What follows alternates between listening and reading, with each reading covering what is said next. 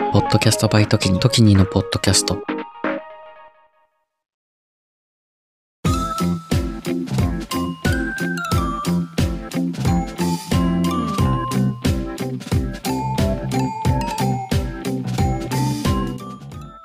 ちょっと社会派な深夜系ポッドキャスト、エモーショナルのロジック、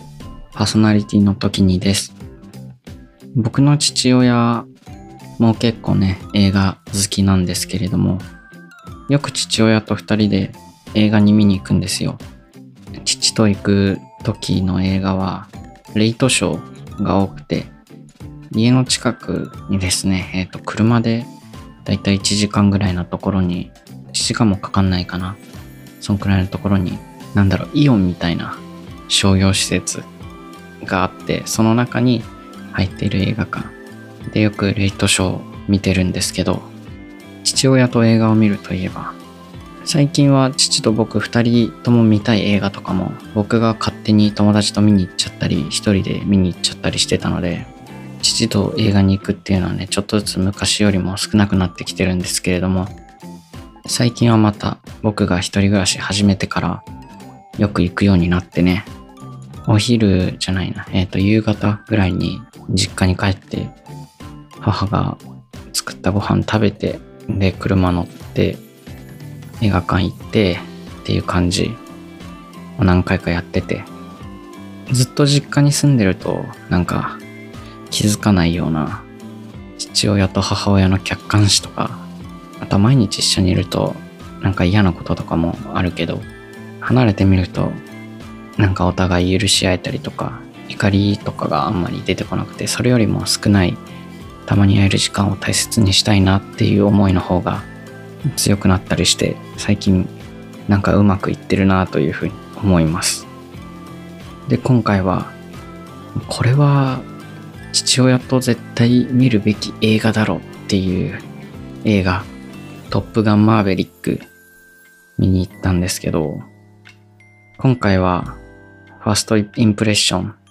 とは違ってちょっとなんだろう、映画の内容っていうよりは、もうちょっと別の角度から話してみたいなと思います。てか前回のファーストインプレッション、ドクター・ストレンジ・マルチバース・オブ・マットネス、あれ自分で聞き直したんですけれども、相当マーベル通な話し方というか、絶対初めて聞いた人何言ってるかわかんないだろうみたいな話しちゃってて、ファーストインプレッション2回目から結構反省を ずっとね、してます。マーベルのことばって語る機会ってあんまりマーベル前作見てる人もあんまりいないので、ポッドキャストでやってみようかなって思ったんですけど、やりすぎたかなっていう感じがありました。それでは、え今日は父、親世代と見るトップガンマーベリック、親世代とトップガンマーベリック？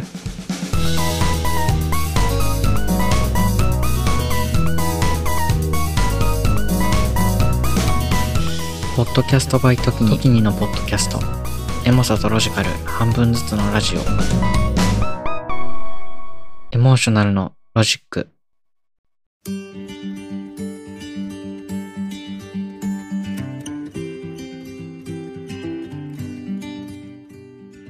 多分僕が映画好きなのは結構お父さんが昔から夜遅くまで映画をずっとテレビで見てたりしてて、で、夜更かしって子供の頃ちょっと特別感あるじゃないですか。そういうなんかお父さんが見てる映画とか後ろでゴロゴロしながら見て、で、いつの間にか寝てるっていうのが結構好きで、お父さんが映画見てる時邪魔して見てたりしてたんですけど、それがパイレーツ・オブ・カリビアンとか、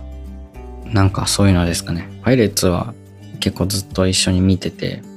で、この前、この前結構前ですけど、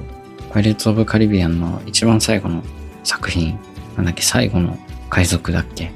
黒ひげみたいなのが出てくるやつ。あれ見に行ったんですけど、パイレーツ・オブ・カリビアンってやっぱ、ジョニー・デップ強いですけど、それと同じくらい、キーラ・ナイトレイとオーランド・ブルームがめちゃくちゃ強くて、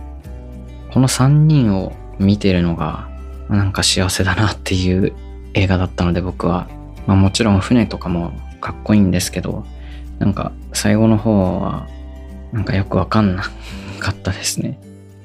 そうで、ちょっとわ、ちょっとわかんないこととか、ちょっと複雑なことがあると、お父さん寝るんですよ。映画館で。寝ちゃうんですけど、まあ、レイトショーなんで、8時とか9時とかから始まる映画がほとんど、でお客さん全然いなくて、多分お客さんが全然いないのがお父さんはいいんですけど、あとはレイトショーちょっと安いしね。なんかちょっとわかんないこととかあると、え、あれどういうことだったのとか、映画終わった時に話し合ったりとかしてるんですけど、パイレーツ・オブ・カリビアンの時は寝てましたね、お父さん。あとは007とかも結構お父さんの影響で見てたんですけど、この前の007のタイムトゥーダイ、今の007シリーズの完結編って言われているあの映画、カジノロワイヤルから始まって、綺麗に続いてて、なんか007にしては結構単発じゃなくてずっと繋がってるの面白いなって思ってたんですけど、最後のね、No Time to Die は途中アクションよりもなんか推理というか話し合いみたいなシーンが結構長くて、ずっと画面が暗めで、で、お父さんの方見たらやっぱり寝てて、あと一緒に見に行った映画だと、トランスフォーマーの最後の方のやつ、聖騎士かなロストエイジですかね。恐竜が出てくるやつ。あれも、ちょっと長いんですよね。トランスフォーマー、ロストエイジ、確かすげえ長かった記憶があるんですけど、それでも、やっぱり隣見たらお父さん寝てて、あと一緒に見に行くのは、ワイルドスピードとかかな。そういう映画が好きなんですよね、多分、父親は。でも、よく見ると大体寝てるんですよ。今回、トップガンマーヴリックは、5回ぐらい隣見たんですけど、全く寝てなくて、てか、子供みたいな表情でずっとトップガンマーヴェリック見てて、やっぱ段違いにいい映画だなっていうふうに思ったし、映画自体っていうよりも、その多分、親父世代の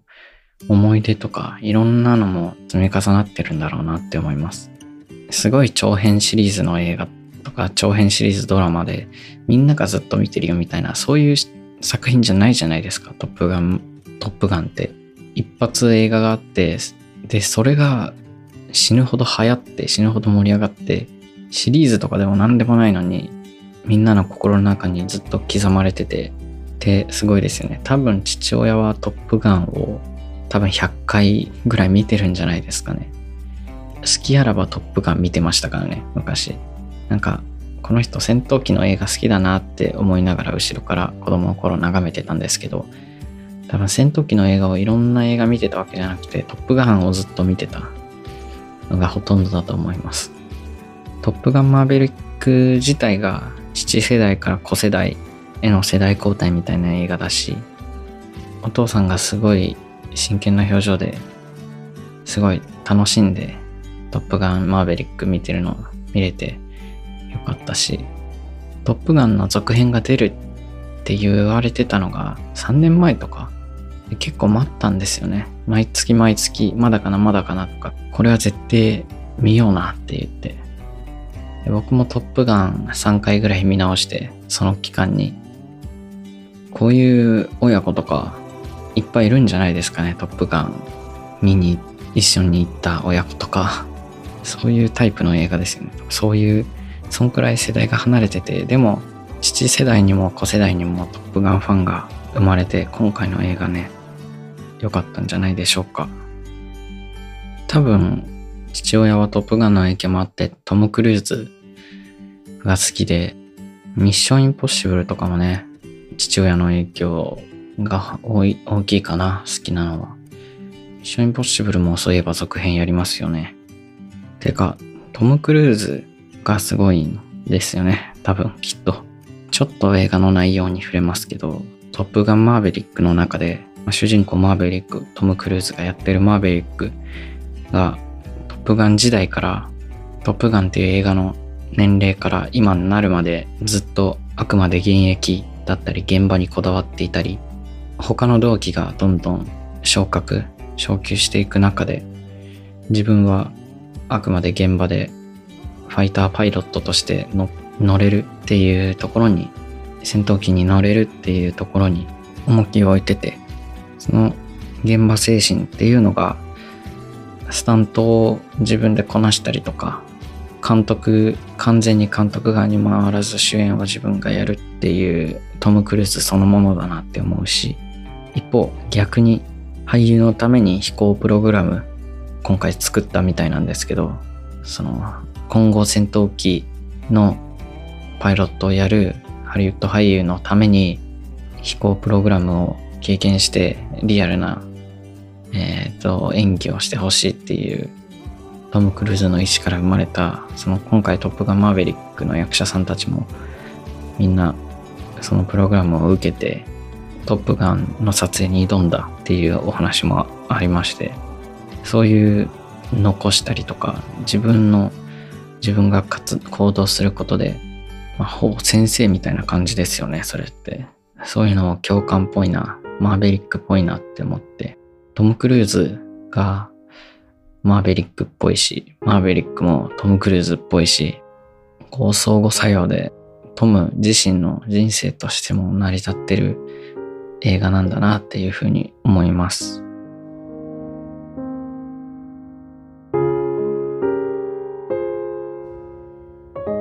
トップガンマーヴェリックは、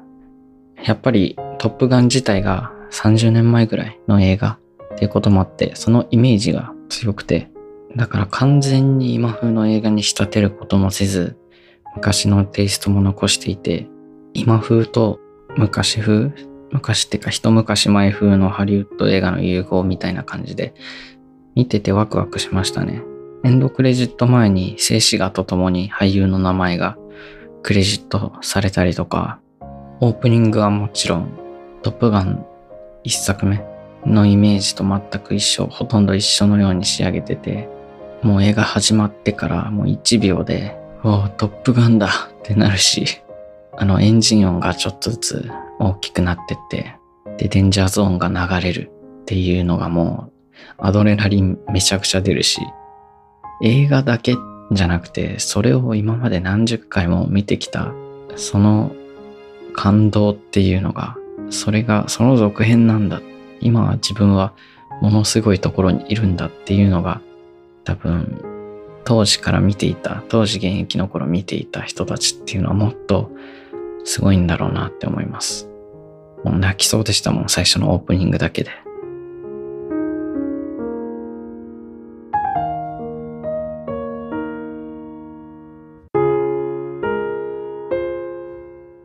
そう、今風と昔風のハリウッドの融合っていう話に戻ると、父と午後のロードショーとかの録画を後ろから見てるあの感じもちょっとあって、親世代、父、父にとっては、それが映画なんだろうけど、僕はそこになんだろう。ちょっと、逆に古さとかノスタルジーを感じてて、それもまたいいなって思って。Once Upon a Time in Hollywood とかもちょっと、最近の映画だけど、古い映画のイメージを保ってるというか、これなんて言えばいいんだろうな、すごい難しいけど、映画の話になって、おじいちゃんとお父さんと3人で話すことがあったんですよ。で、昔は字幕が右側の縦表示だったっていう話をお父さんもおじいちゃんもしてて、おじいちゃんはそれが普通だと思ってて、でも今は真ん中になって、真ん中になると視点を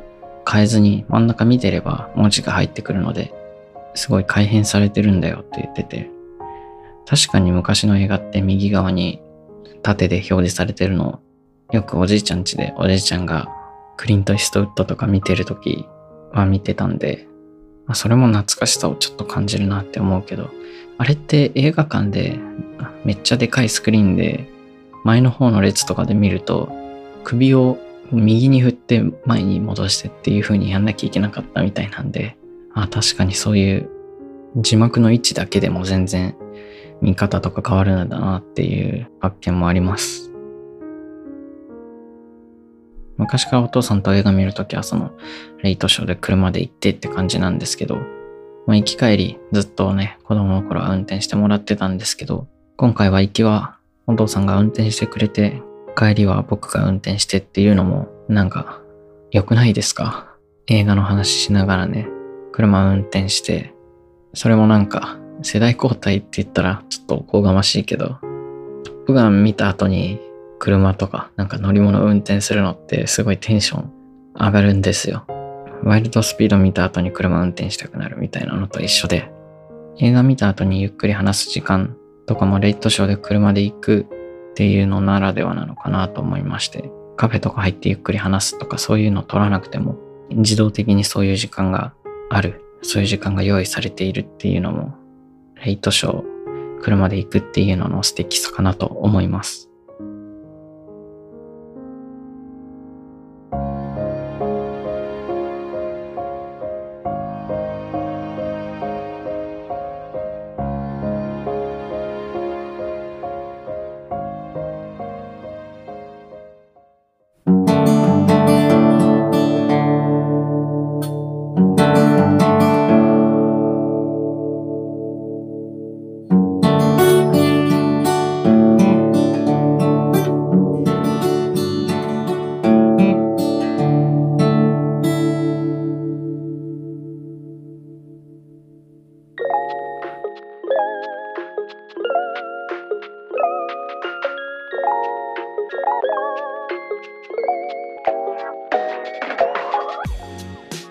今やネットフリックスとか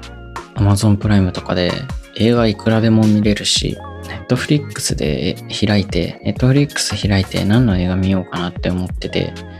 それで選びきれずに30分とか経ったりして、あ、これドラマ1本見れたじゃんみたいな時間になったりとかすることあって、映画自分の主観で選んで決めるっていうのはもちろんいいんですけど、いろんな人に一番人生でおすすめの映画はって聞いて、で、それって絶対に外れないんで、その人が一番だって思ってる映画って。外れとかない。ああ、こういう風に、これを楽しかったんだとか、これ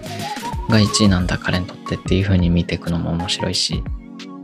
だからそうやって聞いて映画をいろいろ見てたんですけど、聞く機会がない時とかは、往年の名作みたいなのを結構調べて、往年の名作っていうか、今でも名前知ってるけど見たことないなみたいな映画いっぱいあるじゃないですか。いっぱいあるんですよ。そういう映画って、それこそトップガンとか30年前ぐらいの映画でみんな名前知ってるって多分これものすごい面白いんだろうなって思って面白くないわけないじゃないですか。30年前の映画でまだ名前が残ってる。そういうの絶対面白いから、そういう映画をいっぱい漁ってたことがあって、だからトップガンを見てたんですけど、それで友達と映画の話になって何の映画が好きなのっていうの喋ると結構シリーズもの、マーベル好きなんですけど、ご存知の通り、シリーズものって進めづらいんですよね。全部見なきゃいけないし、本当に好きじゃないと見る気合入らないから。だから単発でシリーズじゃなくて1本でなんか完成してて面白いなって思うのをいろいろ進めたりしてて、ベイビードライバーっていう映画は僕はその中で本当に音楽と恋愛とアクションとサスペンス、推理っていうのがすごいちょうどいいバランスで存在してる。あのベイビードライバーっていう映画はめちゃくちゃおすすめでこれ見たら映画好きになるだろう絶対っていうような自信があって勧めてるんですけど。往年の名作的なのも面白いよって言ってて。でそれで勧めるの中に勧める中にトップガンがあったんですよ。でもトップガンとか、まあ、バックトゥーザフューチャーとか勧めるとああ昔の映画ねって言われるんですよ。で昔のまあそうだけど昔のだけど映像が汚いとか映像今みたいな 4D とか HD とかそういう感じじゃないから見づらいとかアクションがとか言うんですけど、多分見たことないで、そういう風にみんな言うので、まあ、ぜひ見てほしいなって思うけど、まあ、僕もそうやって、まあ、主観で切り捨ててる映画とかもいっぱいあるので、それは僕のプレゼンをうまく、もっとうまくできればなってずっと思ってたんですけど、今やトップガンって言ったら、ああ、昔のねなんて絶対に言われないっていう、あの古い映画ね、みたいな。聞いたことある。そんな風にはもう絶対に今は言われない映画になってしまったのが、すごい嬉しいですね。でも、トップガン、無印のトップガン、トップガンマーヴェリックじゃなくて、トップガンの方を一作目みたいな風に今は言われてて、なんかちょっと一作目っていう雰囲気じゃないんですよね。トップガンが本編で、トップガンマーヴェリックが、あんな奇跡の続編みたいな。最近奇跡の続編みたいな映画多くないですか？ブレードランナーとか、ちょっと前だけど、ブレードランナーも多分あれ1作目2作目っていうよりは本編と奇跡の続編だと思ってて、トップガンもそうですし、ゴーストバスターズとかも、あれ奇跡の続編ですよね。最近また新しい世代のゴーストバスターズってやってて、あと、まあ、ジュラシックワールドも多分、ジュラシックパークの続編、次回作みたいな感じなんですけど、今度やるジュラシックワールドの最後の映画は予告編見る限り多分あれは奇跡の続編ですね。キャストとかも結構奇跡的なキャストが集まってて、ジュラシックワールド1、2はジュラシックワールド単体としてすげえ面白いんですけど、ジュラシックワールド3は奇跡の続編です。あとはまあ、ななんだろう、リメイクみたいな感じなんだと思うけど、ジュマンジとかもう奇跡的な続編。ジュマンジは前のスゴロクのやつすごい面白いんですけど、今ゲーム風になってて、発想がすごい良くて、今風、うまいこと今風になって、過去の娯楽、今の娯楽、娯楽、当時の娯楽、今の娯楽っていうのが移り変わってるんだなって、呪いも移り変わるんだなっていう面白さがありましたね。あれもすごい続編だし、メインブラックもやってましたね。メインブラックインターナショナル。クリス・ヘムズワースとテッサ・トンプソンが主演で、ダブル主演でやってたんですけど、やっぱりメインブラックってウィル・スミスとトミー・リー・ジョーンズ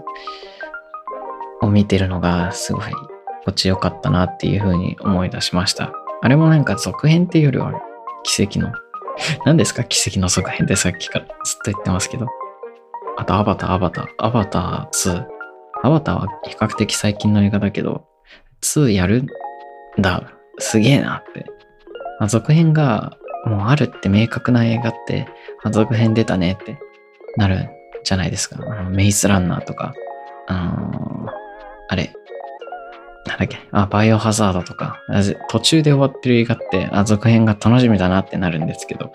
アバターとか続編あるって言われたら、ええー、アバター？続編やんの？っていう、それが奇跡の続編。トップガンとかも、えー、続編？マジで？っていう嬉しさがありましたね。最近の映画でめちゃくちゃ、それで、奇跡だって喜んだのが、マトリックス、マトリックス4、なんだっけ、題名忘れちゃった、マトリックスの、リザレクション、リザレクションかな、復活。マトリックス・レザレクションは、YouTube で予告が出た時はもう叫んで舞い上がりました。で、友達に、マトリックスの4やるんだよって言ったら、ああ、あのシリーズのね、みたいなこと言われて、いや、違う違うって、3でも完結したと思ってた映画の続編。しかも、キアヌ・リーブスも出るし、ゴーストバスターズみたいに、キャストが一新されて、イメージがそのままみたいな。ジュマンジとかもそうだし、そういう感じじゃなくて、キアヌがやってくれんのっていうあとトリニティ役のキャリー＝アン・モスさんも出てくれて、その YouTube の予告を見ただけですごい舞い上がってて。で、どんくらいすごいのそれって言われて、どんくらいすごいかっていうと、バックトゥーザフューチャー4ぐらいすごいんだよって言ったら、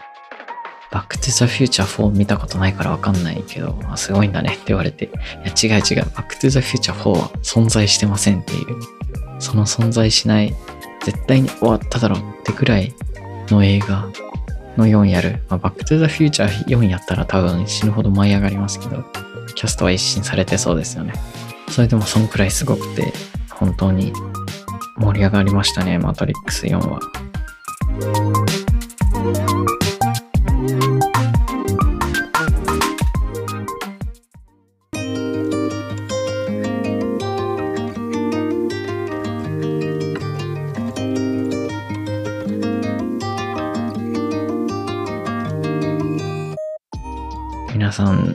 すすめの映画もあったら、なるべくおすすめされた映画は見ようって思ってるので、よろしくお願いします。今日は父親とトップがマーヴェリック見に行ったよっていうお話でした。それでは Apple Podcast の方はサブスクリプションの登録、Spotify の方はフォロー、その他で聞いてくださってる方もフォローお願いします。インスタと Twitter はアットマーク時に196でやってます。感想の方は Twitter、ハッシュタグ、エモーショナルのロジックでツイートしてくだされば大変励みになります。あと、Apple Podcast の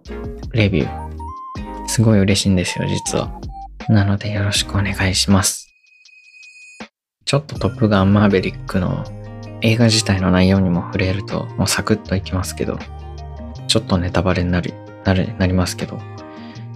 あくまでもパイロットとしての映画が撮られていて、途中敵の基地に侵入して、トムキャット F14 を盗むシーンっていうのは、盗むシーン自体は本当にサクッと、え、そんな簡単に盗めるのっていう風に終わって、それは逆に拍子抜けっていうよりも良かったですね。盗むシーンがすごい長いと、それこそミッションインポッシブルみたいになっちゃうし、あくまでもトムキャットに乗ってからが始まりっていう、その戦闘機でのドッグファイトシーンがずっと長くて、あ、やっぱりトップガンだなっていうふうに思いました。あとトムキャット F14 の可変翼、翼がウィーンって動くんですけど、それに動く、それの可変翼に驚くルースターがすごい、可愛いっていうかすごい良いし、トムキャットにマーベリックとルースターが2人で乗ってやんややんやしてるっていうのが見れたのがすごい素敵でした。以上です。皆さんもトップがマーベリックよかったら見に行ってください。本当に素晴らしい映画です。そしてできればね、あの会社の上司とかにもちょっと喋ってみたら多分見てるんでみんなトップガン。トップガンマーベリック見ましたかって言ったらなんか、ちょっと表情変わるかもしれませんね。それじゃあ、またね。バイバイ。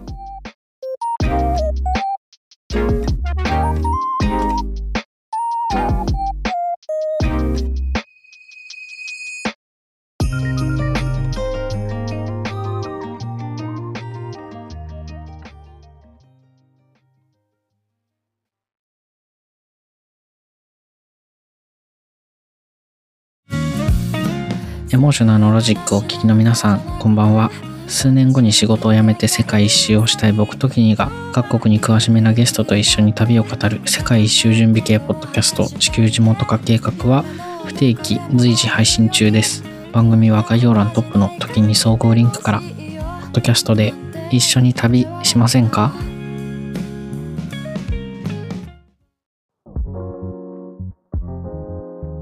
時にです。今を精一杯生きる同世代ゲストたちとのフリートークの中からみんなの将来への種を見出していく未熟な僕たちの未来へのアーカイブ Z 世代のスポットライトは不定期随時配信中番組は概要欄トップの時に総合リンクからみんなに聞いてもらいたいお話たくさんあります。